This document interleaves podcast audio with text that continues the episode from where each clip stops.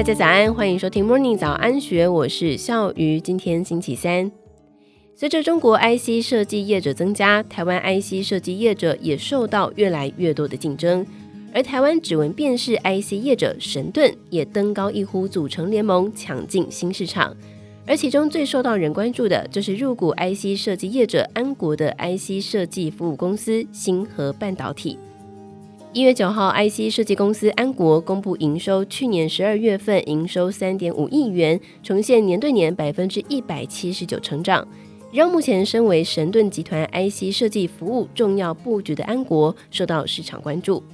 安国过去主要主业是电脑控制器 IC，在去年十月份由 IC 设计服务团队星河半导体入驻，目前兼任星河半导体安国总经理的陈建胜。过去出生于智原、晨星以及联发科，后来出走创办星河，目前团队大约有四十人。IC 设计服务业界指出，星河半导体人数虽然不多，但是堪称一人可以当五人用。星河主要专注于高速传输界面的前端设计，主要客户包括数位相机公司以及中国 NFC 业者。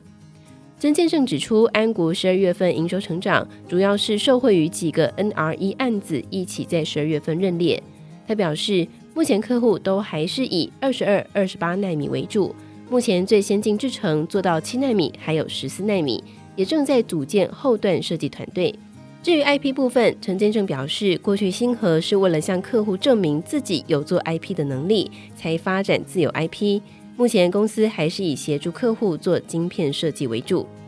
业界分析，星河的经营模式则是类似日本索斯未来，还有凸版印刷等 IC 设计服务业者。星河拥有自己的 IP，也会协助客户进行晶片前段架构设计 （TRL 设计），跟现在大部分台湾 IC 设计服务业者，比如世新、创意，着重后段投片封测的后段服务有所不同。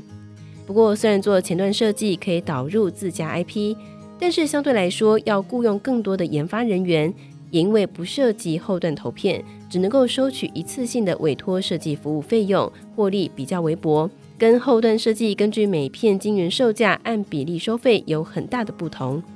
业界也指出，设计服务公司自己养 IP 团队，也会导致跟国际 IP 大厂关系变得有点微妙。所以，台湾不少设计服务业者对于前段服务大多都是谨慎以对，就算接到订单，甚至会发包给其他的同业来做。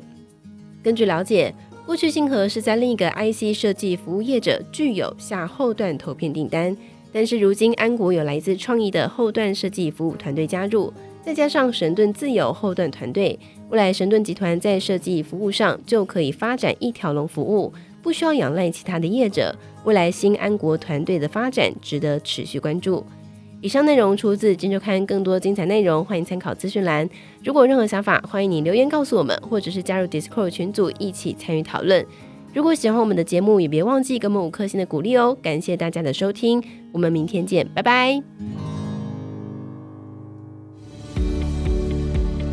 听完 Podcast 节目，有好多话想分享，想要提问却无处可去吗？别烦恼了，现在只要点击资讯栏下方的 Discord 社群平台连接，输入昵称就可以立刻问问题，与主持人互动哦。让我们一起在学习的路上不孤单，等你来加入。